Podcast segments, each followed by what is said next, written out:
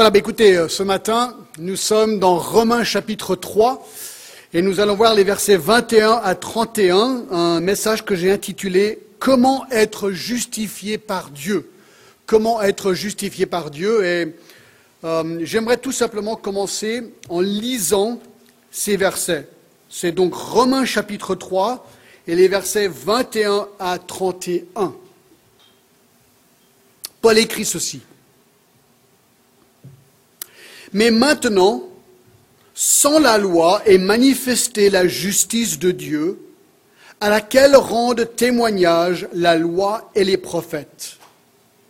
Justice de Dieu par la foi en Jésus-Christ pour tous ceux qui croient. Il n'y a point de distinction.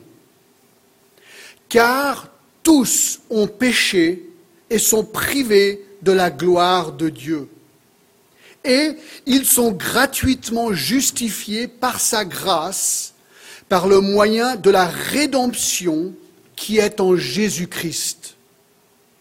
C'est lui que Dieu a destiné à être par son sang, pour ceux qui croiraient, victime propitiatoire, afin de montrer sa justice, parce qu'il avait laissé impunis les péchés commis auparavant au de sa patience. Il montre ainsi sa justice dans le temps présent, de manière à être juste tout en justifiant celui qui a la foi en Jésus. Où donc est le sujet de se glorifier? Il est exclu. Par quelle loi? Par la loi des œuvres? Non, par la loi de la foi. Car nous pensons que l'homme est justifié par la foi sans les œuvres de la loi. Ou bien Dieu est-il seulement le Dieu des Juifs? Ne l'est-il pas aussi des païens? Oui, il est aussi des païens, puisqu'il y a un seul Dieu qui justifie par la foi les circoncis et par la foi les incirconcis. Annulons-nous donc la loi par la foi Loin de là, au contraire, nous confirmons la loi. Que Dieu bénisse sa parole ce matin. Alors, comme viens-je de dire, ce texte est vraiment le cœur de l'épître aux Romains. Le texte que nous allons examiner était considéré par Martin Luther comme étant le texte le plus important de tout le Nouveau Testament. Donc, c'est pas rien. Il doit être important. Alors, comme vous le savez, euh, juste pour réviser euh, très rapidement, Paul a pris les trois premiers chapitres de Romains, 1, 1 à 3, 20, pour établir une chose, une chose seulement, que tous les hommes sont pécheurs, que tous les hommes sont coupables et que tous les hommes sont redevables du juste jugement et de la colère de Dieu. C'est comme un sous-marin. Depuis euh, trois ou quatre dimanches, le sous-marin est descendu jusqu'au bas fond de la mer où tout est noir, tout est froid. Et là, on a regardé quelque part euh, le, le noir du péché. Eh bien, aujourd'hui, à partir du chapitre 3 et le verset 21, eh bien, c'est le sous-marin qui remonte. Et il remonte à la lumière. La lumière de la grâce de Dieu. La lumière de la justification de Dieu. Et voilà ce que Paul va faire maintenant. Il va expliquer à ces mêmes pécheurs qui ont été condamnés pendant trois chapitres avant, comment ils peuvent être sauvés? Le terme théologique pour le salut, pour être sauvé, c'est le terme justification. C'est important de le savoir parce qu'il apparaît souvent dans le livre des Romains. Justification, on le trouve aussi par le terme justice ou justifier. C'est quoi la justification? Commençons par cela. Eh bien, le mot justification vient d'un mot grec qui est un terme légal pour, ou qui veut dire juste, ou innocent, ou acquitté. Acquitté. Si un homme apparaît devant un juge, d'accord? Et qu'il est acquitté. Cela veut dire quoi? Cela veut dire qu'il est innocent. Et voilà ce qui est surprenant avec la justification biblique. L'homme est pleinement coupable à cause de son péché, et pourtant Dieu, dans sa miséricorde, l'acquitte. Il le déclare juste, il le déclare innocent à cause de son Fils Jésus-Christ. Voilà ce que veut dire être justifié. C'est l'action d'être déclaré innocent par Dieu malgré notre culpabilité. Worsby dit ceci. La justification, c'est l'action de Dieu par laquelle il déclare un pécheur qui a cru comme étant juste en Christ sur la base de l'œuvre terminée de Jésus-Christ sur la croix. En fait, cette justification, cet acte d'être déclaré juste, eh bien, il faut savoir deux choses importantes par rapport à cela. Numéro un, la justification est quelque chose que Dieu fait, pas quelque chose que l'homme fait. L'homme ne peut pas se justifier lui-même devant Dieu, on va le voir. Mais deuxièmement, écoutez très bien, la justification n'est pas un procédé où Dieu nous rend juste. Non, c'est un acte où Dieu nous déclare juste. C'est très différent. Il ne nous rend pas juste, il nous déclare juste. C'est une déclaration légale. Dieu met la justice de Jésus-Christ sur notre compte, son innocence, et il met notre péché sur le compte de Jésus-Christ. Et une fois que c'est fait, une fois qu'on est déclaré juste, rien ne peut le changer. Alors il ne faut pas confondre, ça va devenir très pratique, d'accord? Tenez encore deux secondes là. Il ne faut pas confondre justification et sanctification. La justification se fait en un instant. À un instant, on est déclaré juste. Clac, comme ça. Enfin, pas comme ça, mais on se comprend, d'accord? En un instant. La sanctification, ça c'est le procédé par lequel Dieu rend croyant de plus en plus comme Christ. Le problème avec la sanctification, c'est que bien qu'on progresse parce que Dieu nous change et nous transforme, eh bien on ne sera jamais parfait de la manière pratique quotidienne, jamais, parce qu'on est toujours dans un corps déchu. Pourtant, Dieu nous a déclarés innocents. Ça, c'est la justification. Alors bien sûr, maintenant, ça, ça suscite une question. Comment un Dieu parfaitement saint peut-il déclarer comme étant parfaitement innocent des pécheurs qui sont parfaitement coupables et qui devraient être punis?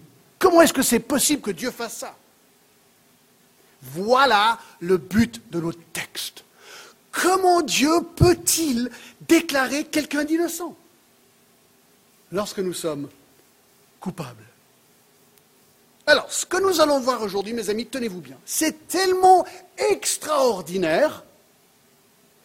J'aimerais que vous alliez avec moi à 1 Pierre 1. 1 Pierre 1, c'est tellement extraordinaire et tellement curieux ce fait qu'un Dieu saint déclare un pécheur innocent, c'est tellement extraordinaire que les anges nous regardent sans vraiment comprendre. Regardez 1 Pierre 1 et au verset 10.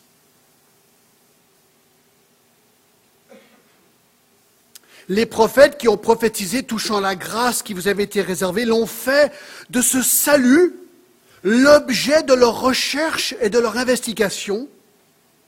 Ils voulaient sonder l'époque et les circonstances marquées par l'Esprit de Christ qui était en eux et qui attestaient d'avance les souffrances de Christ et la gloire dont elles seraient suivies il leur fut révélé que ce n'était pas pour eux-mêmes, mais pour vous qu'ils étaient les dispensateurs de ces choses, que vous ont annoncé maintenant ceux qui vous ont prêché l'évangile par le Saint-Esprit envoyé du ciel. Et regardez, et dans lesquels les anges désirent plonger leur regard. Mais attendez voir. Les prophètes ont écrit par rapport au salut qui allait arriver en Jésus-Christ. Jésus-Christ est venu et par son œuvre déclare d'une manière instantanément innocent une personne qui est parfaitement coupable. Et les anges regardent. Les anges qui, eux, sont dans leur état éternel, regardent et ne comprennent pas cette miséricorde, cette grâce de Dieu. Tellement c'est extraordinaire. Et ils plongent leur regard. Et Luc 15 nous dit que les anges se réjouissent chaque fois que quelqu'un est déclaré juste par Jésus-Christ. Alors, c'est quand même important de comprendre la justification par la foi. Si les anges regardent comme ils le font. Alors écoutez, c'est simple. Il y a huit clés pour comprendre la justification par la foi dans ce texte, et j'aimerais qu'on les regarde une à la fois, une clé à la fois. D'accord? C'est très simple. En même temps, je vais vous dire exactement, j'espère, ce que le texte dit, mais j'avoue que je suis encore plus perplexe que les anges. D'accord? Parce que c'est tellement extraordinaire. Ça, c'est l'évangile, c'est la bonne nouvelle de l'évangile. Alors, la justification s'effectue par huit clés. Numéro un. Numéro un, première clé. Nous sommes justifiés sans les œuvres. Sans les œuvres. Verset 21. Mais maintenant, sans la loi est manifestée la justice de Dieu, à laquelle rendent témoignage la loi et les prophètes. Alors, il commence avec mais maintenant. Mais maintenant. Alors bien sûr, ce qui vient de précéder, c'est qu'il a déclaré que tous les hommes étaient pécheurs. Verset 20, regardez verset 20, car personne ne sera justifié devant lui par les œuvres de la loi. Regardez le verset 19, afin que toute bouche soit fermée, que tout le monde soit reconnu coupable devant Dieu. Il vient de déterminer que tous les hommes, juifs et non juifs, tous, sont coupables de péché devant Dieu. Alors il dit, mais maintenant, dans ce temps, à cet instant où Paul est en, train d'écrire, dans ce moment stratégique de l'histoire, au moment où le Sauveur fait son apparition dans le monde, quoi? Mais maintenant, sans la loi, est manifestée la justice de Dieu. Donc, à un moment dans l'histoire, clac, le Fils de Dieu arrive et la justice de Dieu arrive avec lui. regardez ce qu'il a dit. Mais maintenant, sans la loi, est manifestée la justice de Dieu. Donc, elle est manifestée ou elle est reçue sans la loi. Alors, on vient de le lire au verset 20. Qu'est-ce que ça veut dire? Tout simplement qu'elle ne peut pas être méritée en gardant la loi. Hein, verset 20, je l'ai dit, car personne ne sera justifié devant lui par les œuvres de la loi. Le verset 28, il le dira aussi, car nous pensons que l'homme est justifié par la foi, sans les œuvres de la loi. Galates 2.16 nous le dit comme ceci. Néanmoins, sachant que ce n'est pas par les œuvres de la loi que l'homme est justifié, mais par la foi en Jésus-Christ. Nous aussi, nous avons cru en Jésus-Christ afin d'être justifiés par la foi en Christ, non par les œuvres de la loi, parce que personne ne sera justifié par les œuvres de la loi, etc., etc. Qu'est-ce que ça veut dire? Ben, On l'a vu la semaine dernière. Le critère de Dieu pour passer l'éternité dans sa présence est très clair et très simple à comprendre. Matthieu 5, 48, Jésus dit ceci Soyez donc parfaits comme votre Père céleste est parfait. C'est quoi le critère de Dieu? La perfection. La barre est plutôt haute, je dirais. Non?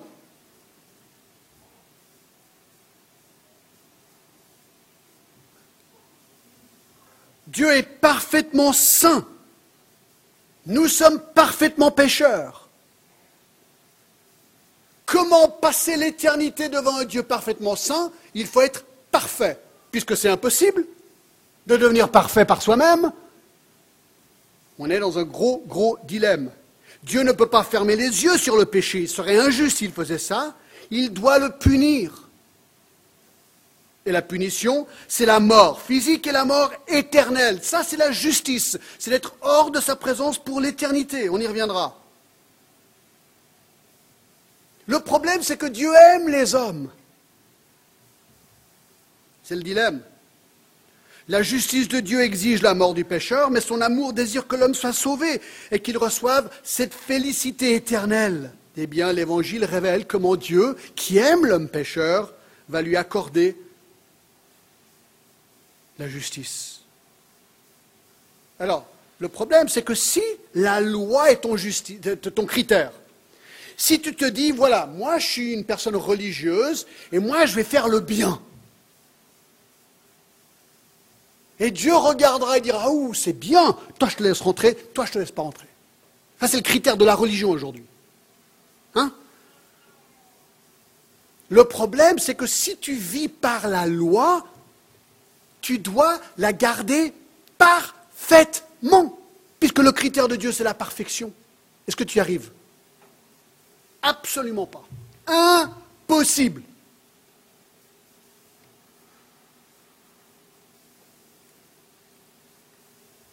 Le verset 23 nous le dit. Tous sont pécheurs et privés de la gloire de Dieu. Imaginons qu'on voulait sauter de Malaga en Espagne jusqu'au Maroc. On va sauter. D'accord? Alors on se met tous là, et, un après l'autre, on court. Et on saute. Alors certains, les plus baraqués, les plus musclés, peut-être les plus jeunes, ah, ils vont sauter plus loin. Hein Nous, moi, je ne sais pas trop où je vais atterrir. Certains d'entre nous, euh, enfin, c'est pas pour viser quelque, quiconque, hein, mais on risque de ne pas sauter très très loin, d'accord Eh ouais, ben, écoutez, qui arrive sauter jusqu'au Maroc? Personne. C'est exactement la même chose pour celui qui veut essayer de garder la loi. Oh, certains y arriveront un peu mieux que d'autres. Certains vont violer peut-être que cinq commandements, d'autres six, d'autres trois. De toute façon, c'est impossible de garder parfaitement la loi. Et c'est ce qu'il est en train de dire tout simplement au verset 21. Mais maintenant, sans la loi est manifestée la justice de Dieu, à laquelle rendent témoignage la loi et les prophètes.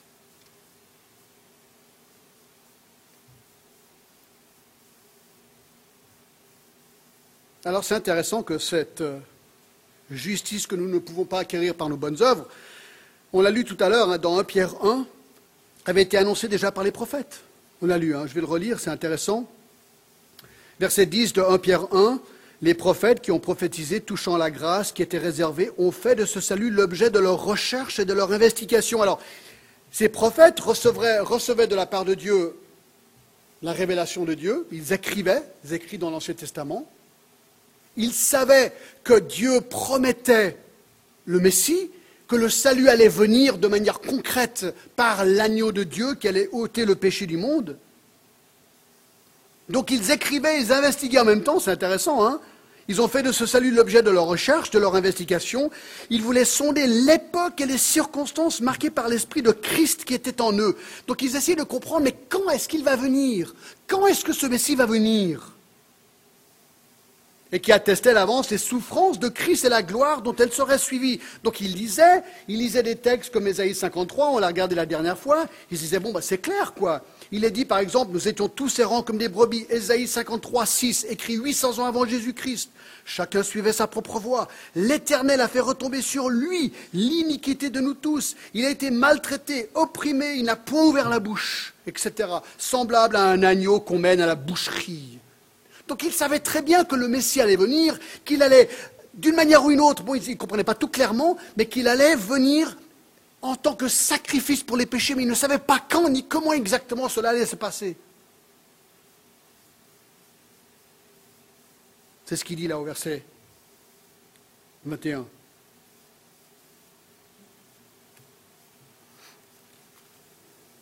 Mais maintenant, sans la loi est manifestée la justice de Dieu à laquelle rendent témoignage la loi et les prophètes. J'ai toujours trouvé passionnant Job 19. Job, qui est le premier livre écrit hein, dans l'Ancien Testament, où lui dit Je sais que mon Rédempteur est vivant et qu'il se lèvera le dernier sur la terre. Quand ma peau sera détruite, il se lèvera. Après que ma peau aura été détruite, moi-même je contemplerai Dieu, je le verrai et il me sera favorable, mes yeux le verront et non son d'un autre, mon âme languit d'attente autant de moi. Tous ces hommes savaient très bien que le Messie allait venir, mais ils ne comprenaient pas ni quand ni exactement comment.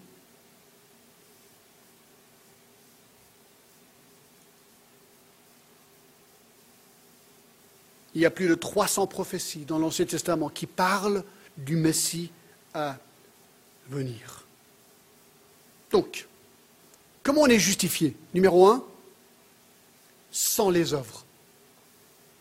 Sans les œuvres. Si aujourd'hui tu ne connais pas le Seigneur et que tu essayes par une religion, par tes efforts, par des bonnes œuvres, d'essayer d'acquérir de la part de Dieu un regard favorable, tu perds ton temps. Tu perds ton temps. Parce que le critère, c'est la perfection. Dieu est saint. Et Habakkuk 2 nous dit que ses yeux sont trop purs pour regarder l'iniquité. Il ne peut pas permettre l'iniquité dans son présence, dans sa présence. Deux. Deux. Alors si ce n'est pas par les œuvres, c'est comment? Eh bien regardez, nous sommes justifiés d'eux par la foi. Verset 22. Justice de Dieu par la foi en Jésus-Christ pour tous ceux qui croient. Il n'y a point de distinction. Alors là, c'est vraiment clair. Comment est-ce qu'on reçoit cette justice de Dieu? Comment est-ce qu'on est innocenté par Dieu? Bien, il le dit, pas par la loi, mais par la foi en Jésus-Christ. Ensuite, il répète, pour tous ceux qui croient. Et là, on le revoit depuis, Souvent, verset 25, c'est lui que Dieu a destiné à être par son sang pour ceux qui croiraient victimes propitiatoires. Verset 26, il montre ainsi que sa justice dans les temps présents de manière à être juste en justifiant celui qui a la foi en Jésus. Verset 27, où donc est le sujet de se glorifier? Il est exclu. Par quelle loi? Par la loi des œuvres? Non, par la loi de la foi. Et verset 28, car nous pensons que l'homme est justifié par la foi. Est-ce que c'est clair? C'est par la foi qu'on est justifié, qu'on est déclaré innocent. Alors ce n'est pas nouveau, il avait déjà dit hein, dans Romains 1, 16, car je n'ai point honte de l'évangile, c'est la puissance de Dieu pour le salut de quiconque croit. Le juif premièrement, puis le grec.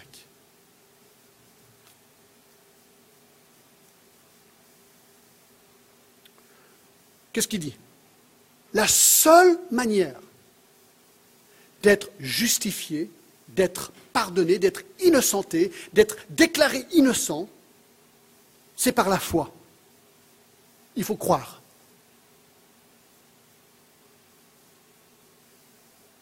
Mais qu'est-ce que ça veut dire? Regardez, regardons le verset 22. Justice de Dieu par la foi, premièrement, l'objet de cette foi.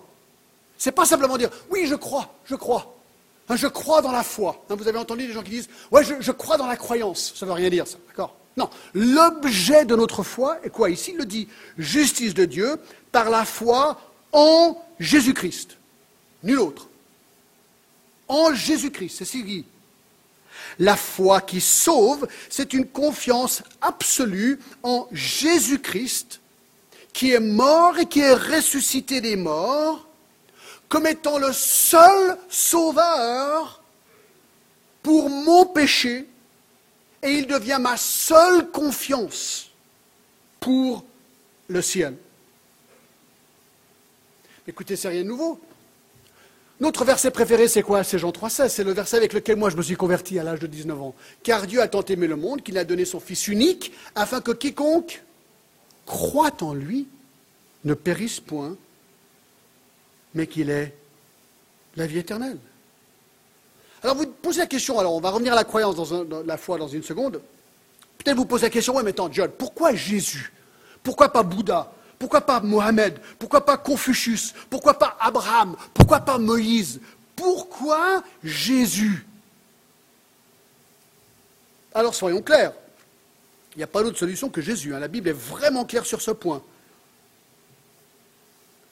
Écoutez, acte 4, 12, il n'y a de salut en aucun autre, car il n'y a sous le ciel aucun autre nom qui ait été donné parmi les hommes par lequel nous devions être sauvés. Pas d'autre nom que Jésus-Christ. Eh bien, il va répondre à cette question au verset 24 et au 25.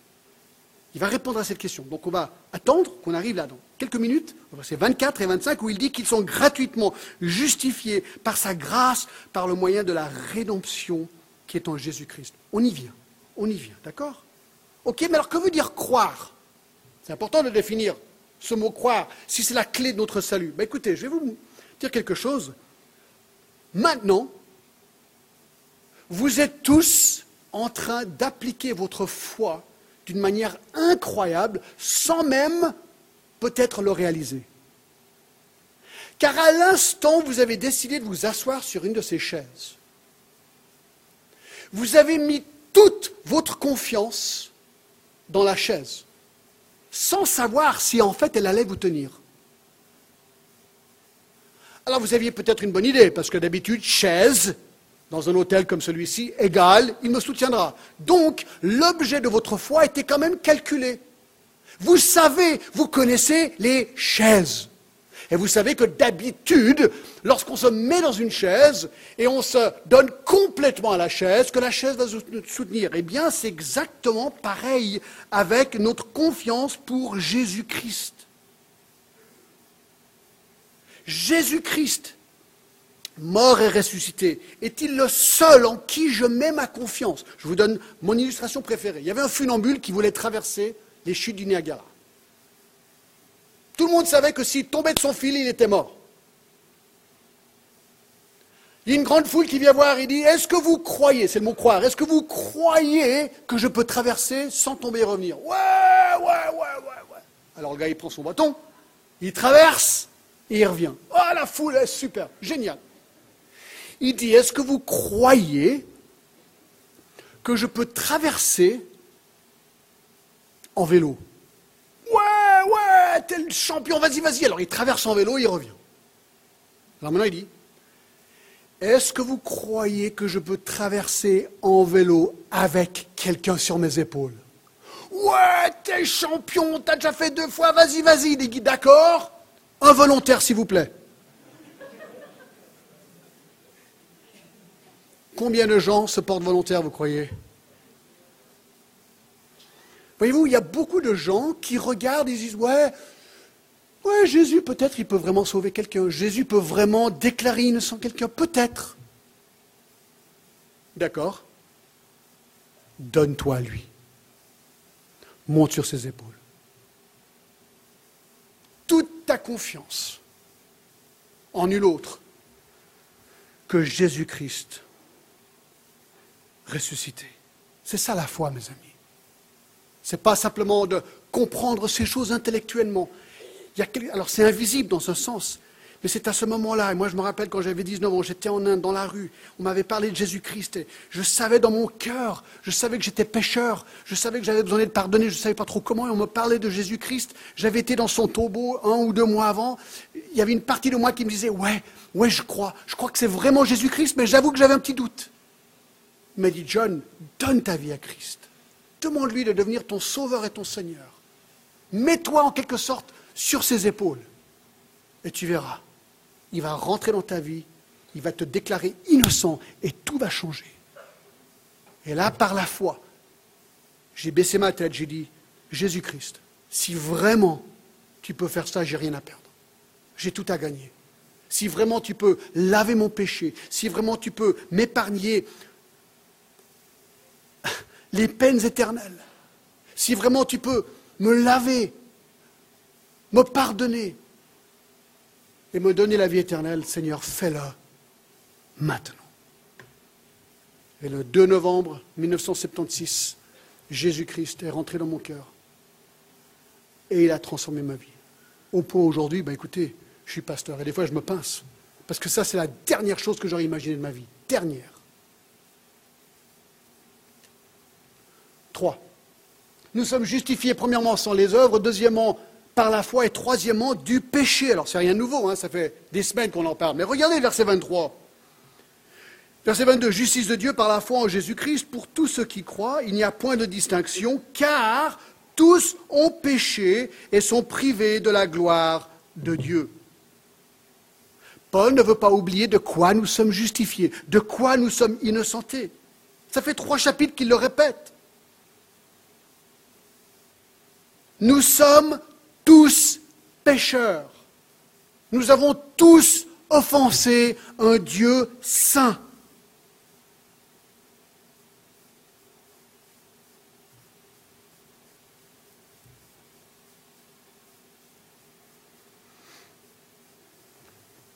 Je sais pas que c'est un message, je sais que ce n'est pas un message très populaire aujourd'hui.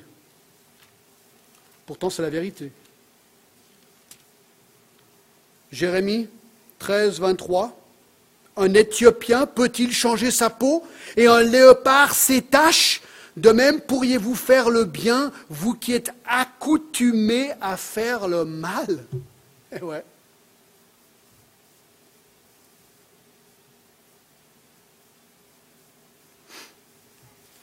Ecclésias 7, 20.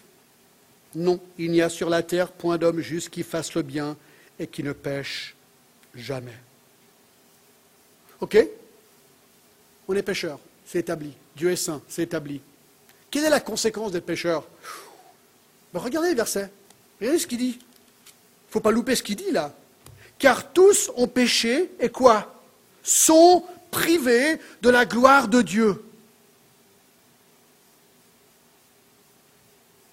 Waouh Privés de la gloire de Dieu, qu'est-ce que ça veut dire? Eh bien, est-ce que vous saviez que nous sommes destinés, c'est-à-dire voilà l'objectif premier pour l'homme, c'est que l'homme soit destiné à la gloire éternelle dans la présence de Dieu. Voilà pourquoi Dieu, voilà ce que Dieu veut pour nous. Romains 5, 1, étant donc justifiés par la foi, nous avons la paix avec Dieu par notre Seigneur Jésus-Christ à qui nous devons d'avoir eu par la foi accès à cette grâce dans laquelle nous demeurons fermes, écoutez bien, et nous nous glorifions dans l'espérance de la gloire de Dieu. Waouh Dieu veut nous donner sa gloire céleste et éternelle, nous dit la Bible.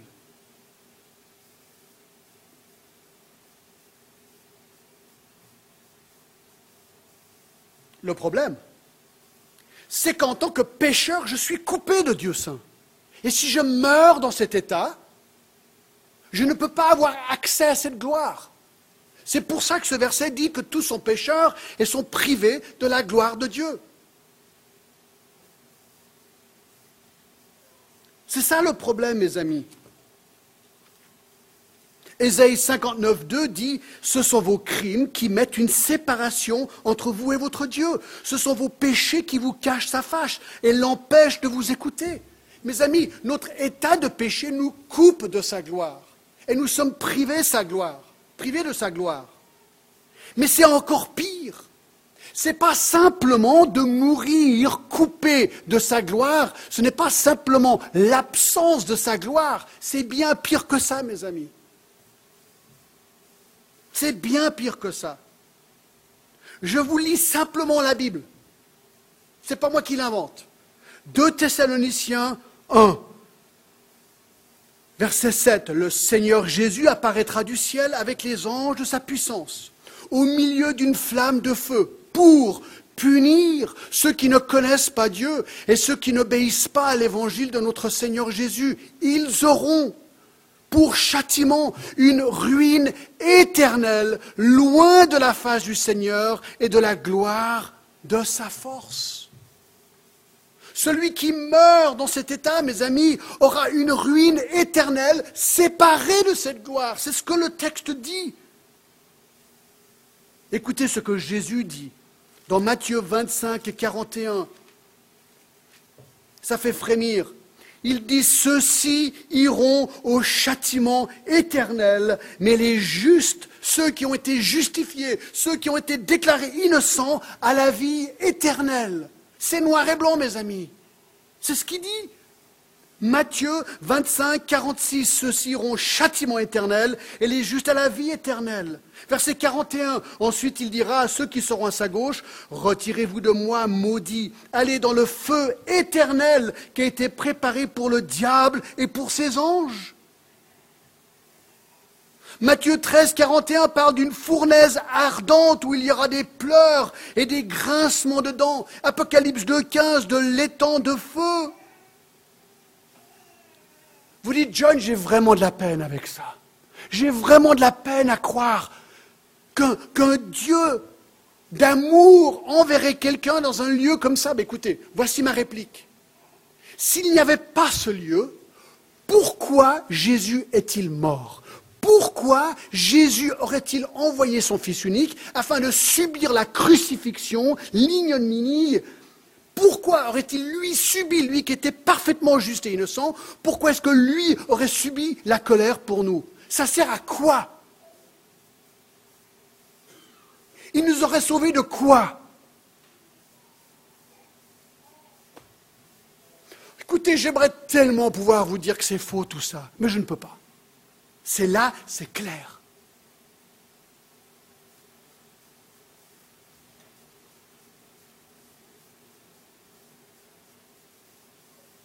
Comment être justifié par Dieu?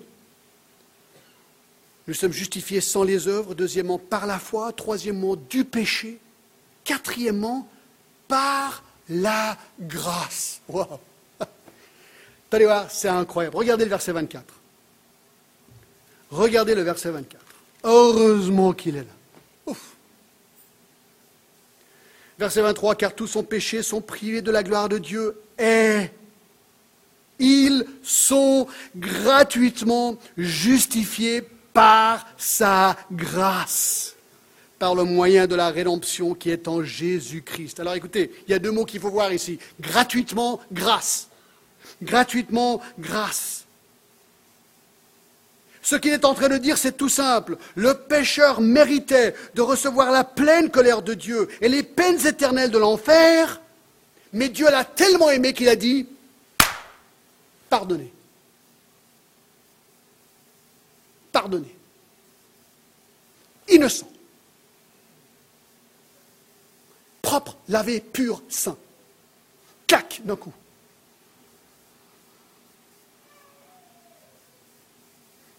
Savez, le drame des personnes qui essayent par la religion de s'améliorer et le font de manière assidue toute leur vie, c'est qu'ils ne savent jamais, jamais, si vraiment ils y arrivent ou pas. Je parlais avec euh, un musulman cette semaine. Et j'ai demandé à cet homme, est-ce que je peux te poser une question? Il a dit, ouais. J'ai dit, est-ce que tu sais, sans aucun doute, que tu vas passer l'éternité pardonné dans la présence de Dieu? Il m'aurait dit c'est impossible de le savoir. Je lui ai dit, ben écoute, c'est pas ce que la Bible me dit.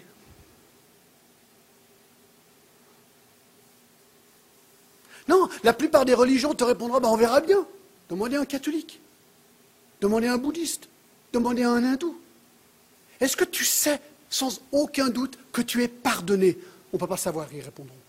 Non, parce qu'ils sont dans un système où ils doivent essayer de mériter. Et puisqu'ils savent très bien qu'ils ont problème de péché en eux, ils savent très bien que quelque part, ils ne méritent pas le ciel. Ils le savent, c'est inné ça. Et donc, ils sont dans une sorte d'angoisse constante. Ils n'ont pas de certitude de leur salut. Et regardez ce que la bonne nouvelle de l'Évangile nous dit. On peut être gratuitement justifié par sa grâce. Vous savez ce que ça veut dire gratuit? Qui ne peut rien faire pour gagner. C'est gratuit. Quand on te donne un cadeau gratuit, ça veut dire que c'est immérité, c'est gratuit. Tu ne donnes rien en échange. C'est un cadeau. Tu dis, waouh, c'est super sympa. Voilà exactement ce que Dieu fait. C'est gratuit. C'est quoi la, gratuité de quoi? De la justification. Notre innocentement, je ne sais pas si ça dit comme ça, notre déclaration d'innocence est un don gratuit de Dieu. En un instant. On le sait. Parce que dans Romains 8.1, il est dit, il n'y a donc maintenant aucune condamnation pour ceux qui sont en Jésus-Christ. Une fois que tu es gracié, innocenté, gratuitement par Dieu, plus jamais tu seras condamné. Jamais. C'est rien de nouveau. Cette grâce, c'est quoi la grâce? C'est de recevoir de ce que nous ne méritons pas de la part de Dieu, ce salut. Eh bien, Éphésiens 2, 8 et 9 nous en parlent, car c'est par la grâce que vous êtes sauvés, par le moyen de la foi. Cela ne vient pas de vous, c'est le don de Dieu. Ce n'est point par les œuvres, afin que personne ne se glorifie. Mes amis, écoutez, Dieu t'offre un cadeau gratuit.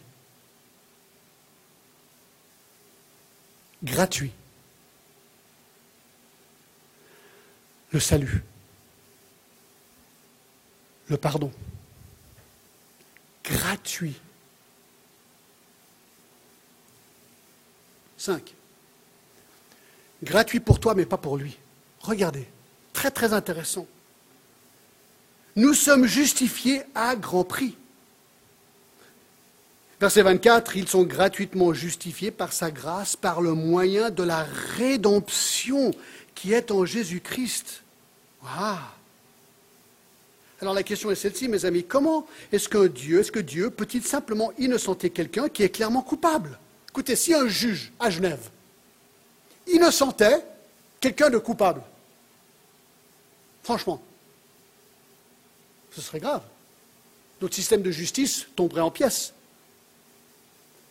Il serait considéré un mauvais juge. Alors comment Dieu donc peut-il faire quelque chose qui semble être injuste? Ah, ben le verset 4, 24 nous répond à cette question. Par le moyen de la rédemption qui est en Jésus-Christ. Le mot rédemption veut dire racheter.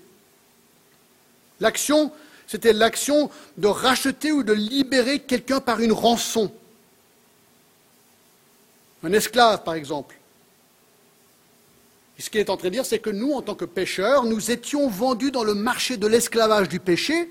Nous ne pouvons rien faire pour nous racheter nous-mêmes. Mais nous avons quand même été rachetés par une rançon. Et quelle est cette rançon? Le sang de Jésus-Christ.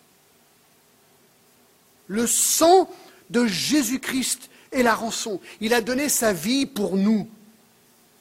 Romains 5, 9, à plus forte raison donc, et maintenant que nous sommes justifiés par son sang, serons-nous sauvés par lui de sa colère? Éphésiens 1, 7, en lui nous avons la rédemption par son sang, la rémission des péchés selon la richesse de sa grâce. Colossiens 14, nous, en lui, nous avons la rédemption, la rémission des péchés. Vers 1 Timothée 2, 6, il s'est donné lui-même en rançon pour tous. Et Tite 2, 14, il s'est donné lui-même pour nous afin de nous racheter de toute iniquité. Comment ça marche? Encore une illustration préférée. Le roi viking. Il y avait un roi viking. Son pays était parfait, il n'y avait pas eu de crime, rien du tout. Et un jour, il réalise, c'est inventé hein, l'histoire, qu'il y a un vol qui se perpétue dans la caisse centrale. Personne ne sait qui c'est. Et un jour, il dit, celui qui sera trouvé, ce sera la peine de mort. Et un jour, il découvre, c'est la maman du roi. D'un côté, le juge doit juger sa maman, c'est la loi qui l'exige, de l'autre côté, il l'aime il ne veut pas la juger. Comment il va faire? Le jour J est arrivé, la reine est pleine, ils amènent la maman, ils la mettent au poteau d'exécution. Le bourreau est là, il va la fouetter à mort. Ils attendent le roi, lui qui est couronné avec sa robe, sa couronne et tout. C'est lui qui doit donner le signe de la tuer. Que va-t-il faire? Tout le monde est en attente. Et à un moment donné, le roi fait quelque chose d'incroyable. Il se lève, Il enlève sa couronne, il enlève sa robe, et il descend. Et il va vers sa maman. Et il se place au-dessus de sa maman. Et il dit au bourreau, fouettez-moi. Et le bourreau a fouetté le roi. Le roi est mort en substitut pour sa maman, qui elle est repartie libre. Mais elle avait quand même commis le crime. Mais la justice a été payée. Et donc elle était libre. Voyez-vous, c'est ça. C'est ça la rédemption au Jésus-Christ. Dieu nous a regardés. Nous étions sous la peine de la mort éternelle. Dieu a dit, je t'aime. Son fils est descendu sur terre. Lui qui n'avait commis aucun péché. Et il s'est mis au-dessus de toi et il s'est mis au-dessus de moi. Il a dit, c'est moi qui mourrai à ta place. Et celui qui est innocent est mort, crucifié à Golgotha. Et nous qui avons reçu cette grâce par la foi, bien que nous sommes pécheurs, nous sommes totalement innocentés et graciés et pardonnés à cause de ce que Jésus-Christ a fait pour nous. Est-ce que c'est juste? Non. Ça, c'est la grâce. Ça, c'est l'amour de Dieu envers nous qui ne pouvons rien faire pour nous débarrasser de notre péché. 6. 6. Nous sommes justifiés sans les œuvres, par la foi, du péché, par la grâce, à grand prix. 6. Par apaisement. Tenez-vous, c'est incroyable ce qu'on va voir là. Incroyable. Regardez ce qu'il dit. Verset 25. C'est lui que Dieu a destiné à être par son sang pour ceux qui croiraient victimes propitiatoires afin de montrer sa justice. Vous dites, c'est quoi ce mot? Propitiatoire. John, c'est compliqué, le mot propitiation. Vous n'êtes pas d'accord? Simplifions ce mot, c'est la clé.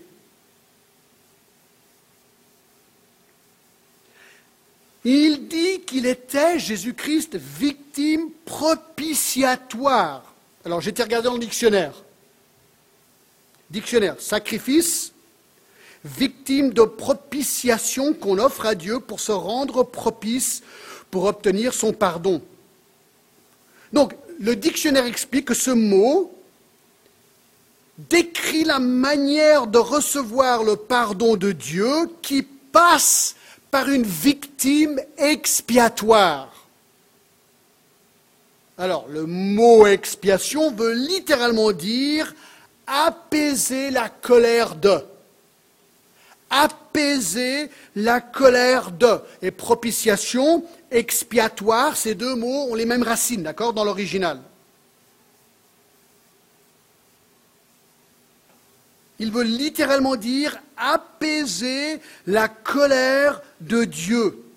On le retrouve dans 1 Jean 2.2 où il est dit, il est lui-même, parlant de Jésus, une victime expiatoire pour nos péchés. Et dans 1 Jean 4.10 aussi. Alors qu'est-ce que ça veut dire? Dieu est saint, l'homme pécheur. Dieu est en colère. Sa justice exige qu'il punisse l'homme pour son péché, cela apaise sa colère.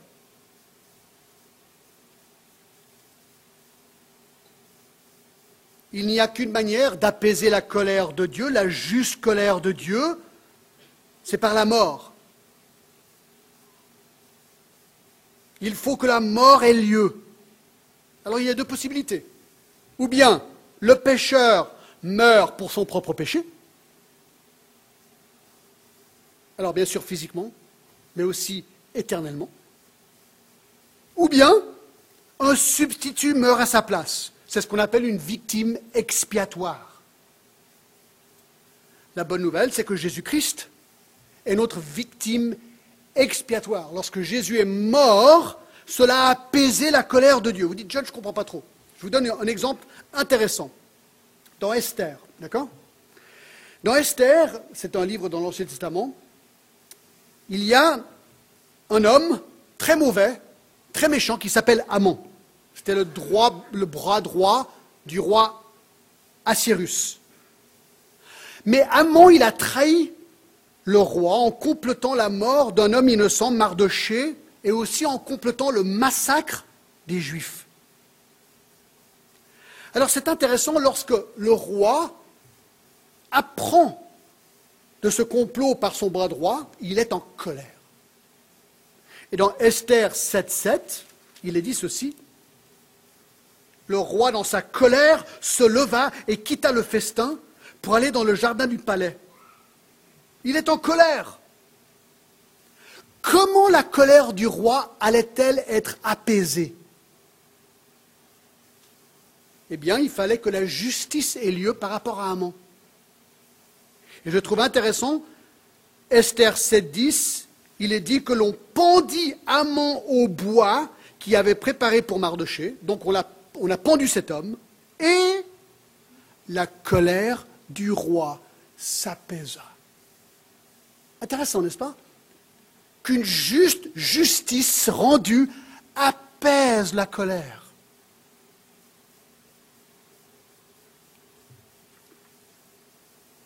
Pareil pour Acan dans Josué 7, 26.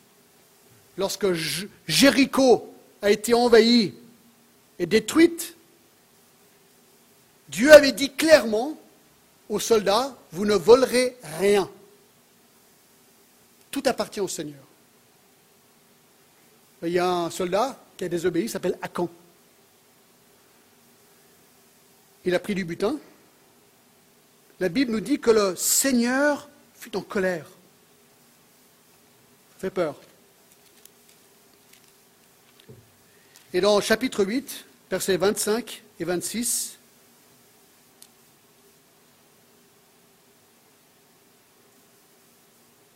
euh, euh, je vous lis. Auparavant, au temps de sa patience, qu'est-ce que j'ai fait là? Excusez-moi, je me suis. Voilà. Euh, c'est pas là, c'est où? C'est dans 8, 25 et 26, c'est ça? 7, 25 et 26, merci. 7, 25 et 26. Voilà, Jésus dit Pourquoi nous as-tu troublés? L'Éternel ne troublera aujourd'hui, et tout Israël le lapidera, on le brûlera au feu et le lapida. Et on éleva sur Acan un grand monceau de pierre qui subsiste encore aujourd'hui. Regardez, et l'Éternel revint de l'ardeur de sa colère la juste justice de Dieu a apaisé la colère de Dieu. Alors, avec ça, et là j'arrive vers la fin, d'accord? Dans Lévitique 16, il y avait le grand jour de l'expiation, ou des expiations. Maintenant, on est dans l'Ancien Testament, d'accord? Ça va, tout, ça va être tout clair. Suivez-moi. Dans Lévitique 16, nous avons le jour dans l'année où le peuple juif était pardonné pour le péché qu'ils avaient commis pendant toute l'année. J'aimerais vous montrer une photo. C'est le tabernacle. Le tabernacle, c'était là où Dieu vivait parmi son peuple dans le désert.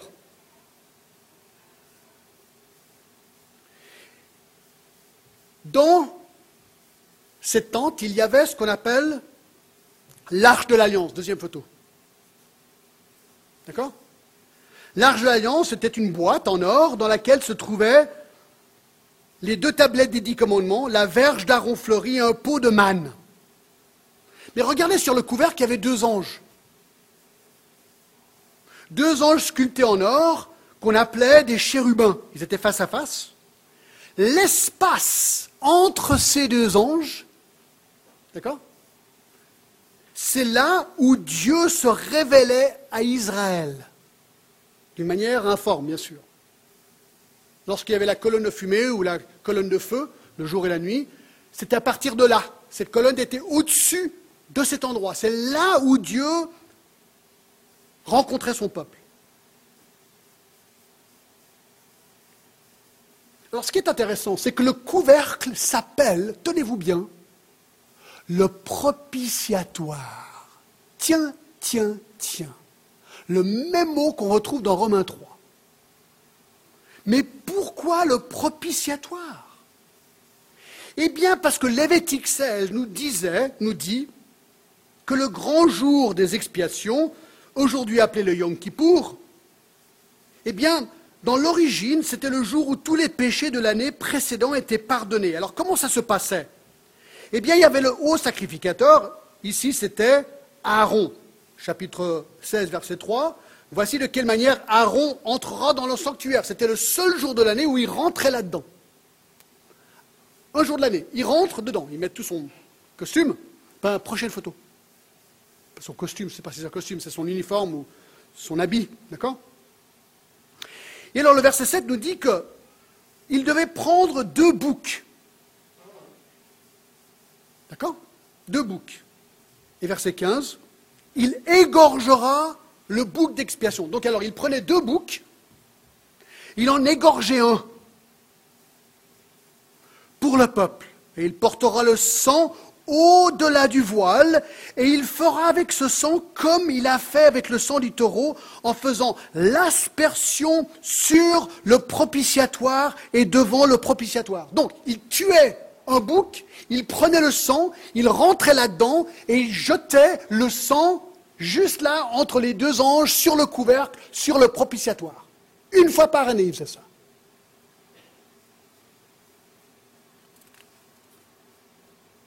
Verset 20, lorsqu'il aura achevé de faire l'expiation pour le sanctuaire, pour la tente d'assignation et pour Israël, il fera approcher le bouc vivant. Donc il y avait l'autre bouc qui n'était pas mort.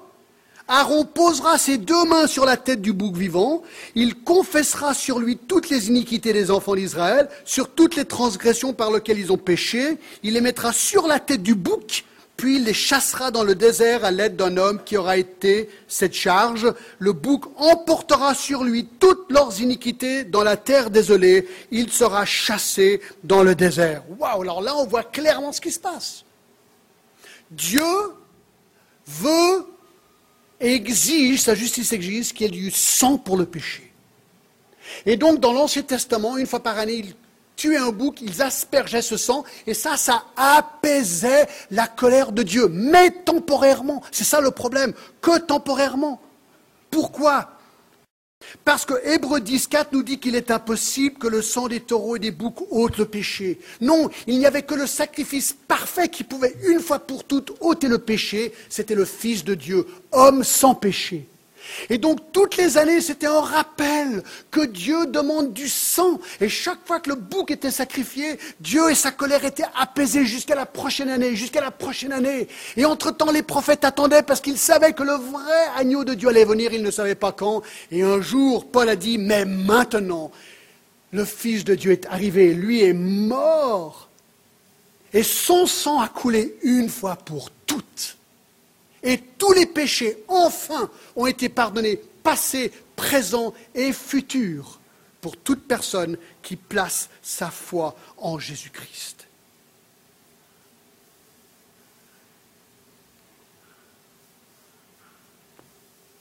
Ah, c'est incroyable. Et donc maintenant, la fin est très simple. Verset 25, c'est lui que Dieu a destiné à être par son sang pour ceux qui croiraient victimes propitiatoires afin de montrer sa justice, il a révélé qu'on peut être pardonné parce qu'il avait laissé impunis les péchés commis auparavant au temps de sa patience. Pendant toutes ces années dans l'Ancien Testament, il attendait, il attendait, il attendait, clac, jusqu'au jour où Jésus est venu. Et donc toutes les personnes qui croyaient au Messie à venir, lorsqu'il faisait ses sacrifices, eh bien Dieu les épargnait jusqu'au jour où Christ enfin a accordé le pardon total.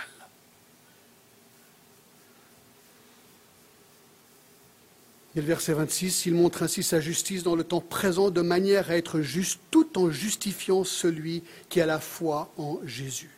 Alors maintenant on termine. Comment être justifié par Dieu? Eh bien, septièmement, sans orgueil, verset 27, où donc est le sujet de se glorifier? Ben Écoutez, on a, a compris que c'est Christ qui nous pardonne. Je peux me glorifier? Est-ce que je peux dire, ouais, ben écoutez, regardez, moi je suis vraiment une bonne personne? C'est ridicule. C'est pas par les œuvres, c'est tout par Dieu. Donc, où est le sujet de se glorifier? Il est exclu. Par quelle loi? Par la loi des œuvres? Non, mais par la loi de la foi. Mes amis, il n'y a qu'une manière d'être pardonné, c'est par la foi dans le sacrifice expiatoire de Jésus-Christ. Et donc, verset 29, dernièrement, on est justifié sans distinction. Ou bien Dieu l'est-il seulement des Juifs? Non. Ne l'est-il pas aussi des païens? Oui, il l'est aussi des païens, puisqu'il y a un seul Dieu qui justifiera par la foi les circoncis et par la foi les incirconcis.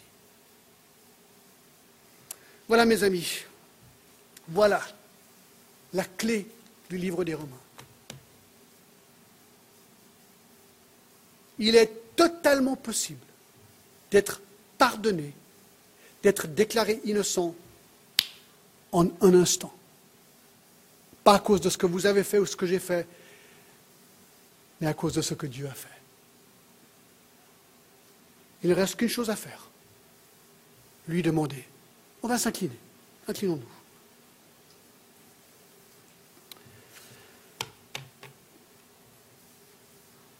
Personne ne peut être forcé, jamais,